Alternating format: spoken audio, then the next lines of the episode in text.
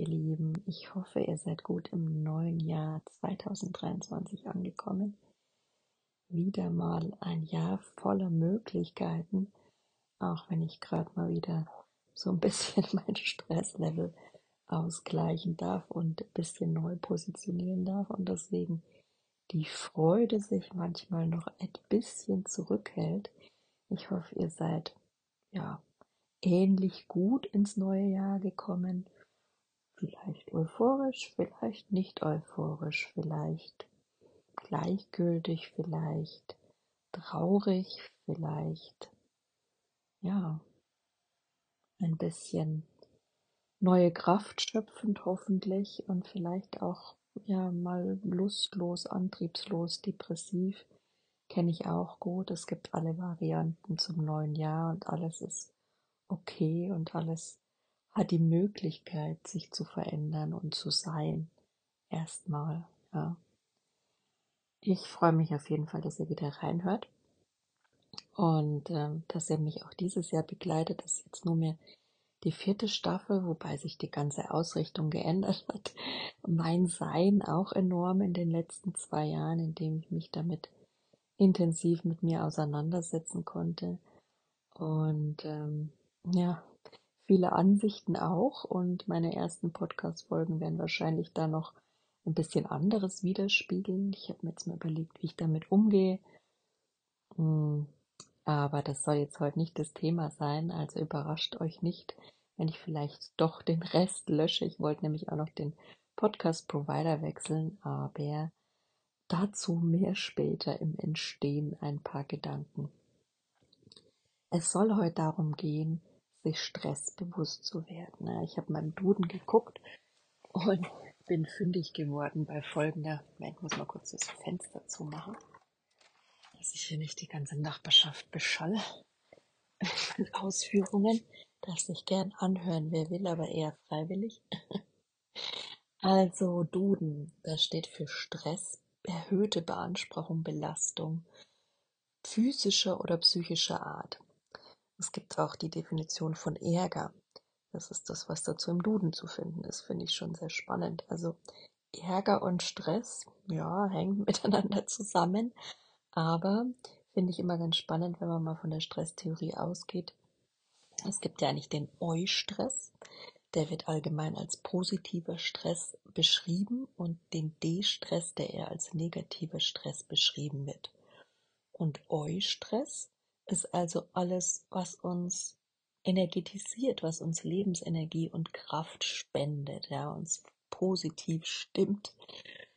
Und ähm, für mich ist es immer ganz besonders die Kreativität in all ihren Formen, sei es im Schreiben, im Bildermachen, im, hm, im täglichen ja, Kreativsein, Basteln, Malen, was es auch so alles gibt, was es zu entdecken gibt. Auch in der Natur die Freude finden. Solche Sachen sind klassisch für mich Eustress, ja auch mal sich kreativ zu reiben, wenn da draußen neue Möglichkeiten entstehen in Konflikten mit Menschen. Wobei ich auch sagen muss, ist bei mir ähm, schon auch so eine, ähm, ja, vielleicht ADHS, neurodivergenzkonforme Sache, dass man einfach sagt, es gibt da so eine Rejection Sensitivity und einfach eine tiefe Empathie bei uns neurodivergenten Menschen, natürlich auch bei einem mehr, beim anderen weniger. Wir sind nicht alle gleich und wir haben auch nicht die gleichen Normvarianten, wie ich gern sage. Ich bezeichne es ungern als Krankheiten oder Störungsbilder, was ich damit aber nicht reduzieren möchte von der Tragweite und der Auswirkung und auch der Einschränkung, die es auf unser Leben hat. Das möchte ich damit nicht sagen, nur ähm, Krankheit ist für mich einfach ein Begriff, der viel zu einseitig und zu defizitär ist und den Menschen dann gern auch vor die Füße werfen. Und ich sage einfach, die Macht der Worte ist mir wichtig. Deswegen versuche ich, solche Worte einfach für mich zu vermeiden. Was nicht bedeutet, dass es nicht belastet und ja auch wie gesagt, keine Unterstützung bedarf oder dass es nicht anerkannt werden sollte. Und da weiß ich, dass ich mich auf dünnem Eis bewege, denn ähm, ja, viele Kritiker von ADHS glaubt nicht jeder daran, obwohl es wissenschaftlich ja auch erwiesen ist, dass auch viele Studien, auch viel Bildgebendes dazu geht und sehr gut erforscht ist, dass wirklich der Frontallappen, also der vordere Hirnbereich, anders durchblutet ist, anders arbeitet, diverse Sachen, ich kann jetzt nicht alles wiedergeben, würde ich euch mal empfehlen auf ADHS, adsx.org im ADHS Kompendium, die sind da super organisiert, gerne auch für Spenden, mache ich auch alle Schaltjahre mal wieder, muss ich öfter machen, denn die haben echt super Informationen, wenn es um das Thema ADHS geht. Aber zurück zum Thema eigentlich. Also wie gesagt, es ist so, dass Neurodivergenz mehr Stress beinhaltet. Ja?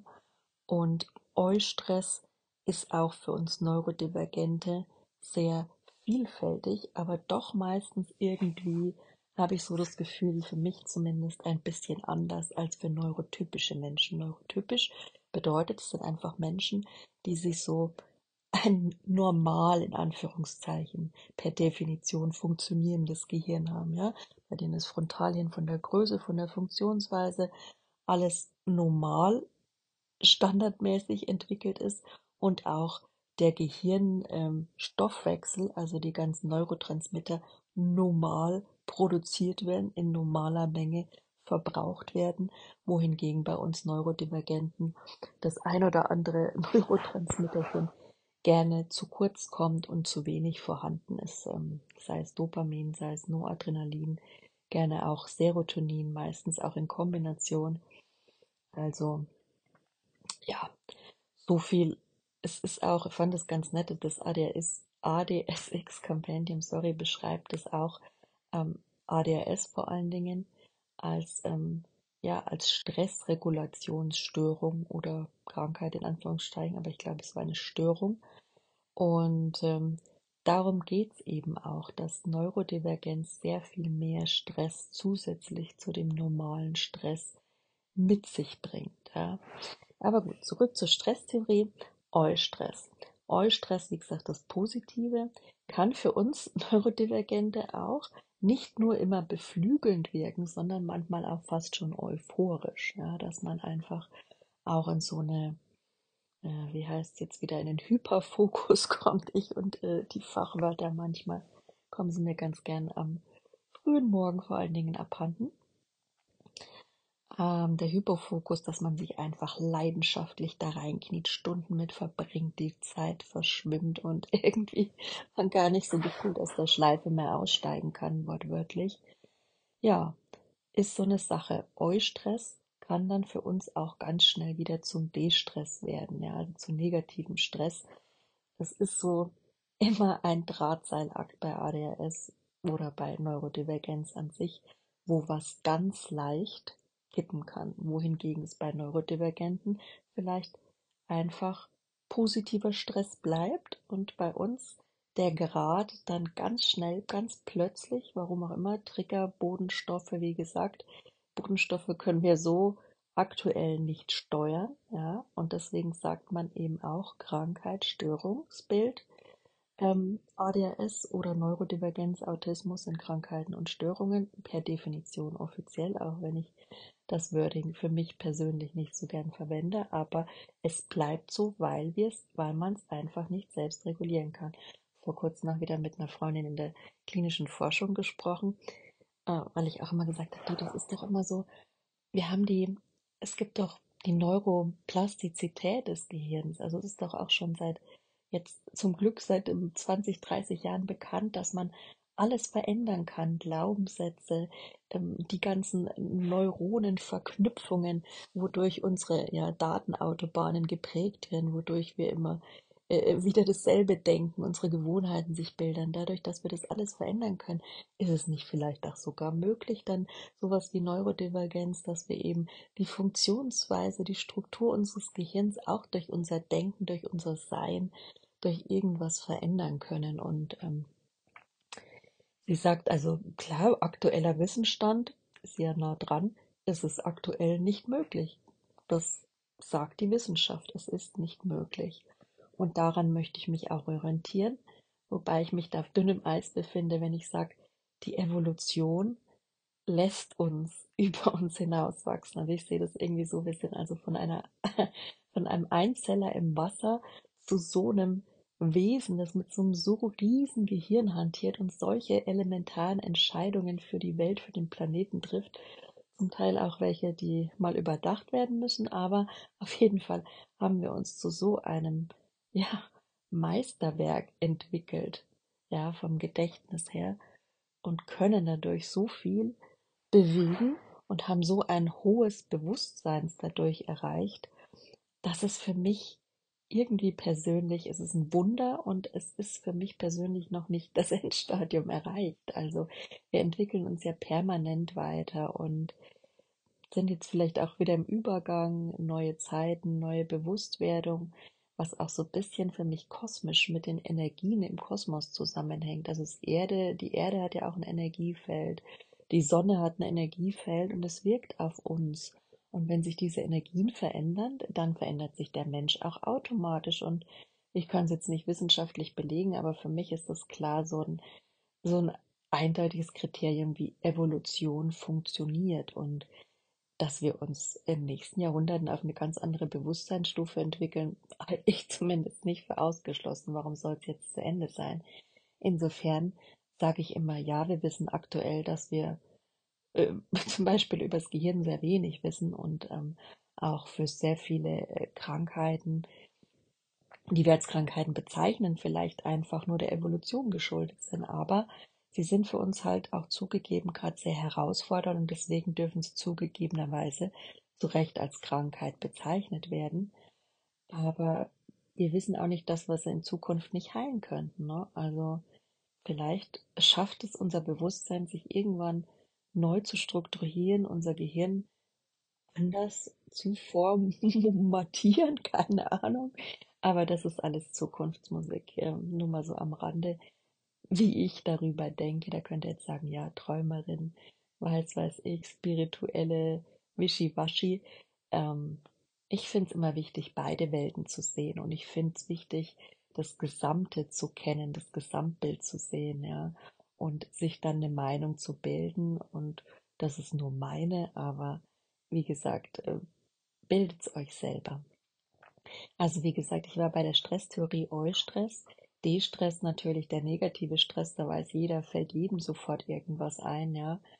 Aber ganz ehrlich, unser wirkliches Stresslevel, vielleicht ergründen wir es ansatzweise mal wieder, wenn wir zwei, drei, naja, wahrscheinlich eher vier plus Wochen frei hätten, ja, was ja auch nicht so häufig passiert, dass jemand so lange frei hat und sich da mal intensiv mit sich auseinandersetzen kann, denn unser Brain und unser ganzes, ja, Energiefeld ist ja irgendwie zugemüllt mit Reizen und Informationen, die von außen, von denen wir bombardiert werden, was echt sehr schwierig ist, glaube ich, nicht nur für Neurodivergente, ähm, sich davor zu schützen. Und deswegen ist auch gerade diese Welle, die so rollt und überall will sich jeder eben wie di diagnostizieren lassen, was vollkommen verständlich ist für mich, weil die Leute sagen ja, hey, also ist das jetzt eine Krankheit oder ist das einfach der momentane Status quo? Wie gehe ich damit um? Ich will Klarheit für mich.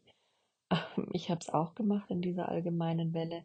Bin jetzt eben mit 43 auf ADHS diagnostiziert worden und muss sagen, ich finde es gut, weil für mich war mein Leben schon so ein permanenter Drahtseilakt zwischen einem zu viel und zu wenig und ähm, ist mir auch mal angetragen worden, manchmal bist du zu viel, manchmal bist du zu wenig, manchmal ja, zu wenig Konzentration, zu viel Hyperfokus, zu laut, zu kreativ, zu empathisch. Also es gibt da sehr viele Zus und zu viels und zu wenig, die man als Neurodivergenter in seinem Leben schon gehört hat, die auch irgendwann das eigene Selbstbild formen und ja, leider auch oft dazu führen, dass es Komorbiditäten gibt, psychische Krankheiten, die sich in Verbindung damit entwickeln, ähm, eben Persönlichkeitsstörungen oder Depressionen, Angstzustände, um nur ein paar davon zu nennen, Schlafstörungen, Migräne.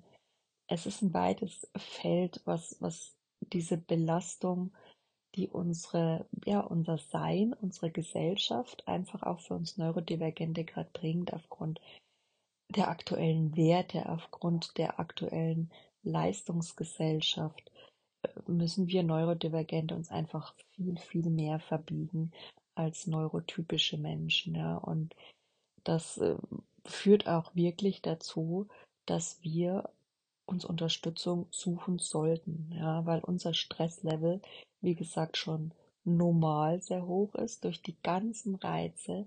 Wir nehmen einfach viel mehr, wir haben viel weniger Reizfilter, dadurch durch diese andere Gehirnphysiologie, sorry, dieses Wort fällt mir immer so schwer ähm, zu sagen. Und ähm, können da weniger Reize ablocken und brauchen da echt andere Strategien, die auch wirklich trainiert und sehr aufwendig für uns sind zu erlernen oder zum Teil gar nicht erlernen werden können und dann anderer Korrekturen wie Medikamente bedürfen. Ja. Also da sage ich, ähm, ich bin zwar konditioniert, erst alternative Methoden auszuprobieren und ähm, also Teile meiner Familie lernen es aufs Groteskeste ab Medikamente, aber das sehe ich nicht so. Ich sage einfach, ich weiß, wie sehr ich mich da zum Teil schon belastet und, und selbst mitgequält habe. Und ich sage, wenn man wirklich ein erfülltes Leben oder ansatzweise überhaupt nur ein Leben haben will, ja, je nachdem, wie intensiv es bei einem ausgeprägt ist, die Neurodivergenz, ähm, da muss man sich einfach früher oder später mit anderen Strategien, mit Unterstützung auch chemischer Art auseinandersetzen aktuell, denn aktuell kriege ich mein Bewusstsein nicht so dauerhaft gemanagt. Ich meine, auf einem gewissen Level schon, ja, traue ich mich auch zu sagen, weil ich mache Neurofeedback, das ist eine alternative Therapie,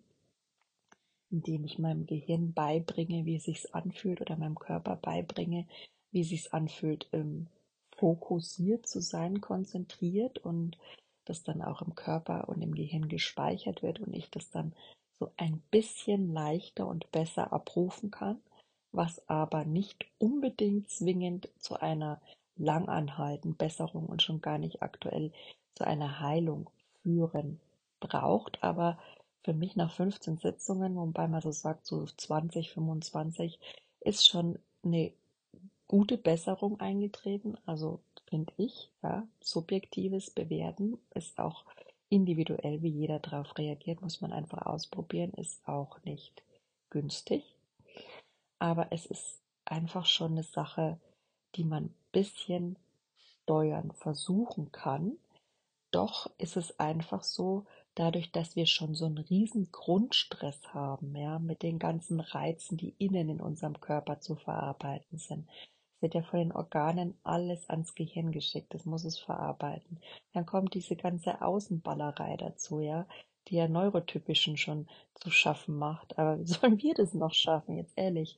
Und ähm, dann sind wir viel schneller in diesem Überreizungs-, Überflutung, ja, Nervensystem kollabiert Modus auf gut Deutsch, Burnout-Modus, Depressionsmodus, Erschöpfungsmodus, Müdigkeitsmodus tausende von Modis, die mir da einfallen.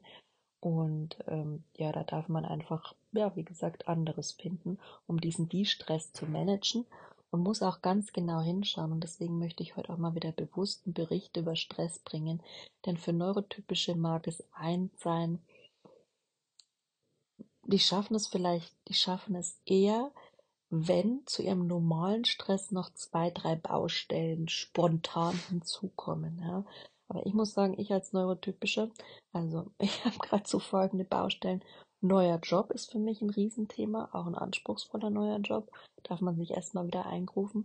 Ein Kind, das zumindest hochsensibel ist, wir gerade im Diagnoseprozess sind, die Schule bevorsteht, ist für mich ein Riesenfeld. Ähm, eine Beziehung mit, mit chronischen Krankheiten, auch im Hintergrund, an der man permanent arbeiten darf, eine Partnerschaft, von der man schauen muss, wie man es macht. Und ich selbst noch mit meinem Stressniveau und dann kamen noch diverse Sachen wie Geldbeutel geklaut. Ja, das ist dann sowas vom Außen. Das ist jetzt nur ein Beispiel aus meinem Leben. Noch dazu kommt Familie. Für mich auch und Stressfaktor. Ich liebe sie, aber dadurch, dass sie wirklich ähm, Grenzen nicht einhalten können, auch aufgrund zum Teil von Neurodiversität, aber jeder hat seine eigene Sicht, einer will sehen, einer nicht. Und das Wachstum da auch nicht so vorhanden ist, hat man da natürlich noch eine Baustelle, die man regulieren darf, ja. Und irgendwann kommt das Leben dazu und präsentiert einem spontan hier noch was, da ein Konflikt, dort ein Konflikt, dort eine Baustelle. Und dann sage ich jetzt für mich, ich habe jetzt so einige gesammelt, starte jetzt in ein neues Jahr und deswegen ist für mich das D-Stress-Level gerade an so einem, an so einem Punkt, wo ich sage, Vorsicht, ja, weil ich möchte nicht in einer Depression enden. Ich möchte nicht, dass ich mich überlaste. Ich möchte weiterhin bei mir sein. Ich möchte für mein Kind da sein, mit meiner Familie sein. Ich möchte ein Leben, ein erfülltes Leben leben. Und deswegen gilt es mal wieder zu schauen, wie voll ist das Fass, auch sehr bewusst. Und mir ist es eigentlich nur so am Rande ein bisschen aufgefallen. Wann fällt einem sowas schon auf, sage ich ja. Wir sind immer Bescheid. Mir ist es aufgefallen, an einem regnerischen Tag auf dem Kinderspielplatz, kein Mensch da, total still, mal die Vögel zwitschern hören, das in der Innenstadt. Kein Rauschen von Verkehr, gar nichts war los, waren Ferien, Feiertage. Und ähm, da fällt einem erstmal auf, was es bedeutet, Ruhe zu haben, was es bedeutet, keinen Stress zu haben, keine Reize, keine Informationen. Und erst dann fällt einem überhaupt auf, wie man sich gerade realistisch fühlt, wie hoch gerade das Stresslevel realistisch ist. Ja, da sonst ist es bei uns ja alles Brain Fog, da sind wir mittendrin, da kommen wir schlecht raus, um das überhaupt realistisch zu beurteilen. Mal ehrlich, wann schafft ihr das? Es gibt ja diese berühmte Skala von 0 bis 10. Meistens wird die aufgerufen, wenn man es dann endlich mal schafft, weil man sich dann schon körperlich schlecht fühlt, ja. Denn diese ganzen Stresssymptome arten ja letztendlich in physiologische und psychische Krankheiten aus. Und erst dann schaffen wir es doch, wenn es schon meistens überm Limit ist, zum Arzt zu gehen, zum Therapeuten zu gehen. Und der uns dann mal meistens die Frage stellt, ja, Stresslevel von 0 bis 10, wo sind sie denn? Ja, da stehen mal wieder Ochs vom Berg und sagen, puh, also total subjektiv Stress empfinden. Das kann man nicht miteinander vergleichen, ja. Wie gesagt, ein Neurodivergenter hat so einen hohen Grundstress, dann kommen noch ein paar Baustellen drauf. Das ist viel schneller und am Kippen und viel spontaner. Für mich ist zum Beispiel so, ich bin auf einer Party, das ist für mich Eustress. Den genieße ich, Warum auch immer, weil ich mit den richtigen Menschen mal feiern kann. Kommt bei mir alle Schaltjahre mal vor, aber mehr will ich auch gar nicht, mehr verträgt mein System nicht, aber dann genieße ich's. Und dann plötzlich nach ein, zwei Stunden kommt der Moment, wo mein System sagt, so, jetzt Notbremse. Dann kommt ganz schnell die Überlebensreaktionen des alten Teil des limbischen Systems, äh, Fight, Flight or Freeze, ja, also Flucht, Kampf, Erstarren. Und dann merke ich, dann sollte ich so schnell wie möglich abbrechen, weil sonst mein System vollläuft und ich dann die nächsten Tage unter Erschöpfung, zum Teil unter Migräne, äh, wenn ich es nicht langfristig reguliere, kann ich auch schneller in den chronischen Stress und eine chronische Dauerbelastung, die ich ja sowieso schon habe, also noch on top mehr Stress. Denn mal ehrlich, es ist eine chronische Stress Krankheit, wenn ich da wieder bin, obwohl ich es nicht gern sage.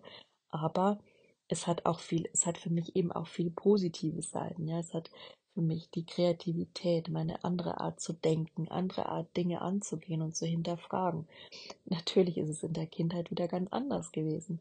Anders zu sein oder auch jetzt noch in der Gesellschaft anders zu sein, da hat man viel mehr Diskriminierung auf gut Deutsch Probleme. Man muss immer schauen, dass man nicht ausgeschlossen wird. Mobbing ist meistens ein Thema, das leider einen irgendwann in seiner Geschichte ereilt und einem Stress macht. Es ist einfach, man stößt als Kind mal ein bisschen mehr clumsy, man stößt öfter was um, kriegt dadurch öfter Kritik.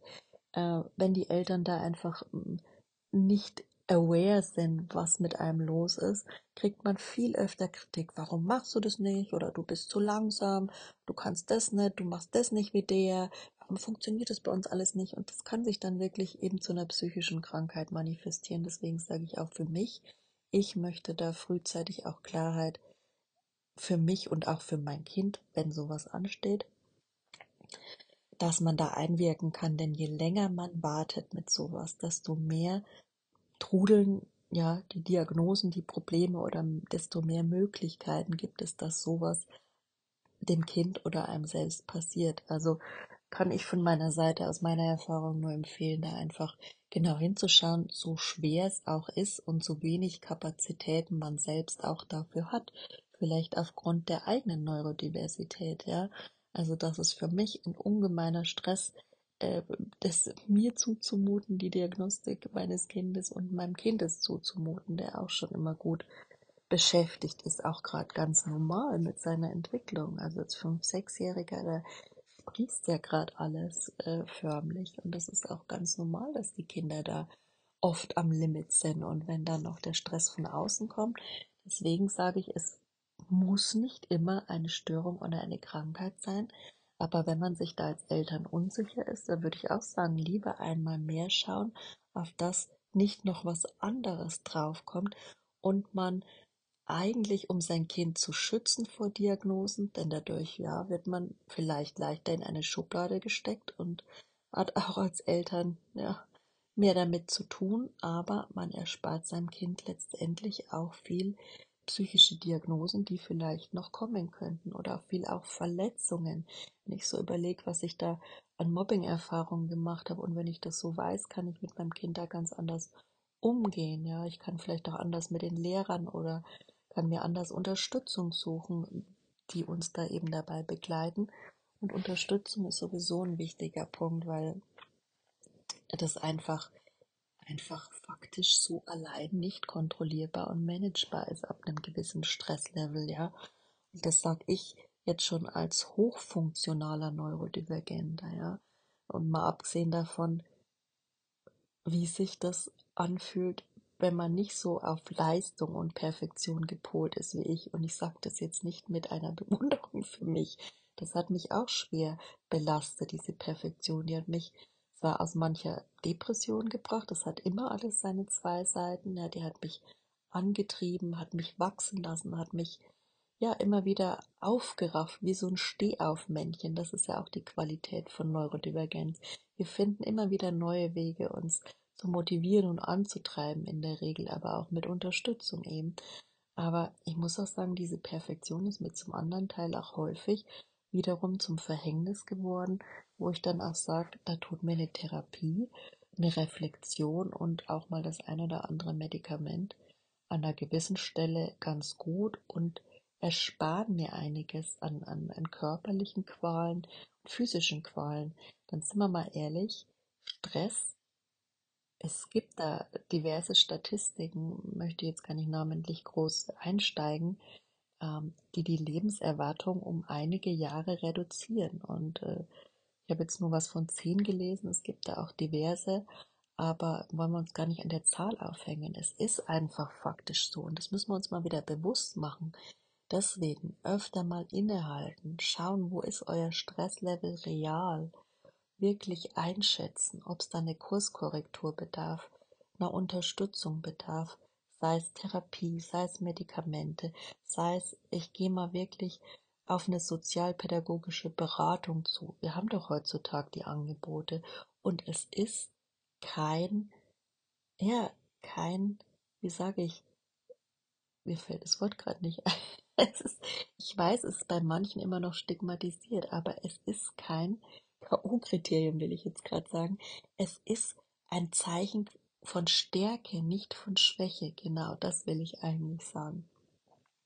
Wenn ihr euch da um euch kümmert, wenn ihr wollt, dass es euch und eurer Familie gut geht und wenn ihr euch das holt, was ihr braucht, wenn ihr da für euch losgeht und versucht, eure letzte Kraft da reinzustecken, dann ist es wertvoll. Und so kommt man dann auch leichter wieder aus diesen berühmten Krisen, in das Leben, in das Sein wieder rein und bin there, done that. So, ähm, kann euch sagen, es geht dann immer weiter. Es ist immer wieder eine Form des Weitermachens und es sind auch immer mal wieder Phasen, es besser geht und schlechter geht, aber es geht gemeinsam weiter und das ist das Wichtigste, das ist das Leben.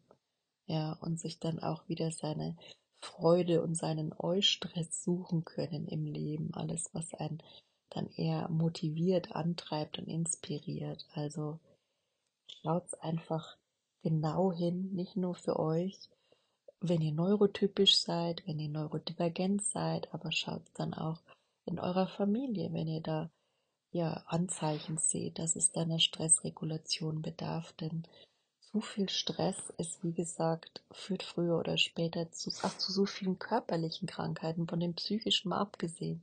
Psychischen finde ich ja immer doppelt so schwer, weil äh, da hat man nicht das Gefühl, dass man so viel aktuell dran ändern kann, außer Tabletten und, und Therapie, was auch schon viel wert ist. Aber bei körperlichen kannst du dann auch noch, noch viel mehr machen, meiner Meinung nach ist irgendwie für mich immer leichter zu managen, aber ist natürlich auch nicht immer lösbar. Es gibt auch so viele schreckliche körperliche Diagnosen, das will ich jetzt nicht relativieren. Dennoch, meistens geht man immer erst hin, wenn es einen irgendwo körperlich oder geistig zwickt. Es gibt ja auf das Herz, dass sich das Ganze auswirkt, auf den Puls, auf den Kreislauf. Ich habe mir jetzt auch mal wieder überlegt, ob ich mir so ein, so ein Gerät eben zur Messung der Pulsfrequenz, weil ich das einfach ähm, auch gerade wenn ich Schlafstörungen habe, möchte ich auch gern darauf vorbereitet sein oder so ein bisschen wissen, was gerade mit mir los ist, weil ich das zum Teil dann gar nicht mehr merke, wie hoch mein Puls einfach ist. Also als ich so eine belastende Phase jetzt zu Weihnachten auch mit dem Stress vom Klauen meinem Geldbeutel habe, da hatte ich einen Ruhepuls von 120, 130. Ja, normalerweise ist der Bewachsenen so um die 80 rum. Also und das dann, zum Glück ging das wieder runter, aber kein Wunder, dass ich da nicht schlafen konnte. Ja, da kann man einfach nicht schlafen. Und da wird auch das Melatonin, das Schlafhormon, nicht mehr produziert. Da waren wieder meine Bodenstoffe im Gehirn auch vollkommen konfus und zum Glück ging das dann wieder mit diversen, ja, auch chemischer Unterstützung, aber auch natürlicher Unterstützung und alternativer Methoden und Nahrungsergänzung habe ich das dann wieder so eingefangen und auch ähm, meine Frequenzmedizin, wie ich immer sage, meine Hörstücke, die ich mir anhöre. Ähm, bei Neoweg ganz gerne. Und dann habe ich das wieder so auf ein Level runtergekriegt, dass mein Puls auch wieder runterging. Aber das ist schon ganz schöner Spagat, sowas zu schaffen. Und das schaffe ich auch nicht allein. Immer und dafür möchte ich mich jetzt auch nicht beweihräuchern, weil so ist es nicht. Deswegen stehe ich auch wieder zum neuen Jahr Anfang da und bin am Überlegen, Kurskorrektur, ähm, gerade in Hinsicht auch ADHS-Medikation, da gibt es ja einiges, was man ausprobieren kann.